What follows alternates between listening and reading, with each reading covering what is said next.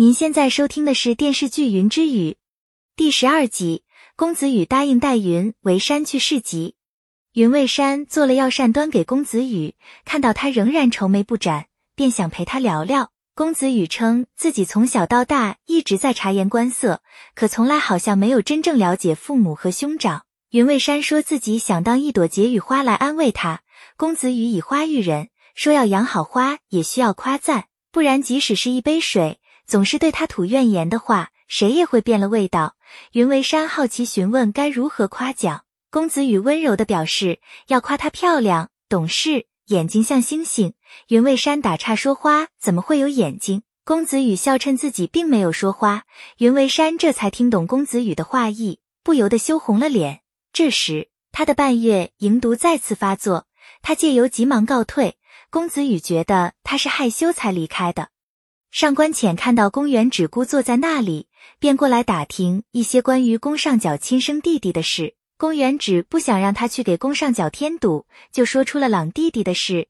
二人关系非常要好，但十年前母亲和弟弟都被吴峰的人给杀了，为此宫上角对吴峰的人非常痛恨。同时，公园只也成为朗弟弟的替代品，虽然呵护有加，但公园只心里清楚，他从来不能真正取代。随后，上官浅来到角宫，想把地上宫上角摔落的杯子捡起来。坐在黑暗中的宫上角大叫一声，把上官浅吓了一跳，他的手指也被划伤了。上官浅想讨好宫上角，说他表面阴暗，实则内心温柔。宫上角听后让他过去，拿出药来为他治伤，却是把他弄得很疼，让他知道自己并不是一个温柔之人。上官浅称，母亲在儿时给自己治伤时说过，伤口只要有人安抚，就能很快好起来。宫上角探知道上官浅的手很烫，便让他抽时间去医馆看看，让医官拿些药。上官浅谎称自己得了风寒，医馆的人不让自己随便进入。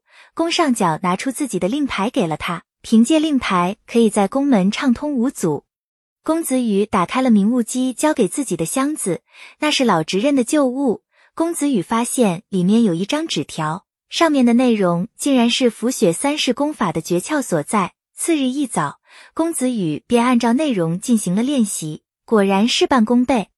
宫上角探查无名下落的时日之期到了，公子羽自然不会放过这个回怼的机会。他带着金凡上门去找宫上角，宫上角知道他的来意，一番分析过后。将目标锁定在了明悟姬身上，公子羽认为他就是在打击报复，于是坚持让宫上角拿出证据。况且时日之期已到，公园只反击称公子羽三遇试炼还有两关要过，还是留点力气去通关吧。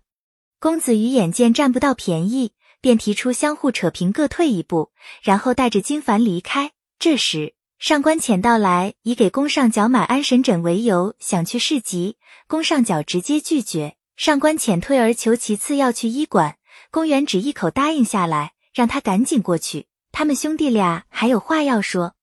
上官浅走后，公园只觉得只要他们耐心等上几日，明雾姬肯定会露出马脚。但宫上角却想起了十年前的誓言，他要守护宫家所有人，不能再有人因此而死掉。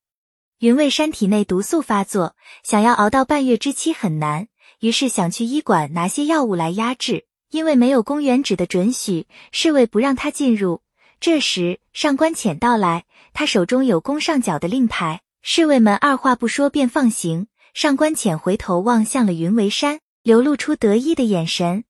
云为山在医馆门前显眼处放置了暗号，把上官浅约到旁边小山处相见，用出宫门帮他拿药为条件换得相应的药材，但因为上官浅所拿的药分量不足。他们又重新回到医馆一趟，云为山巧妙地说动了公子商，让他产生去救陈山谷的想法。随后，他把公子羽喊来，说是要为公子羽庆祝通过试炼第一关而出宫门去市集。公子羽起初没有答应，在询问过云为山后，便答应下来。金凡担心出宫门需要禀报长老们太过麻烦，公子羽却表示不用通报，他现在是执刃，况且出宫门的密道他很熟悉。随后，四人便一起从密道出了宫门。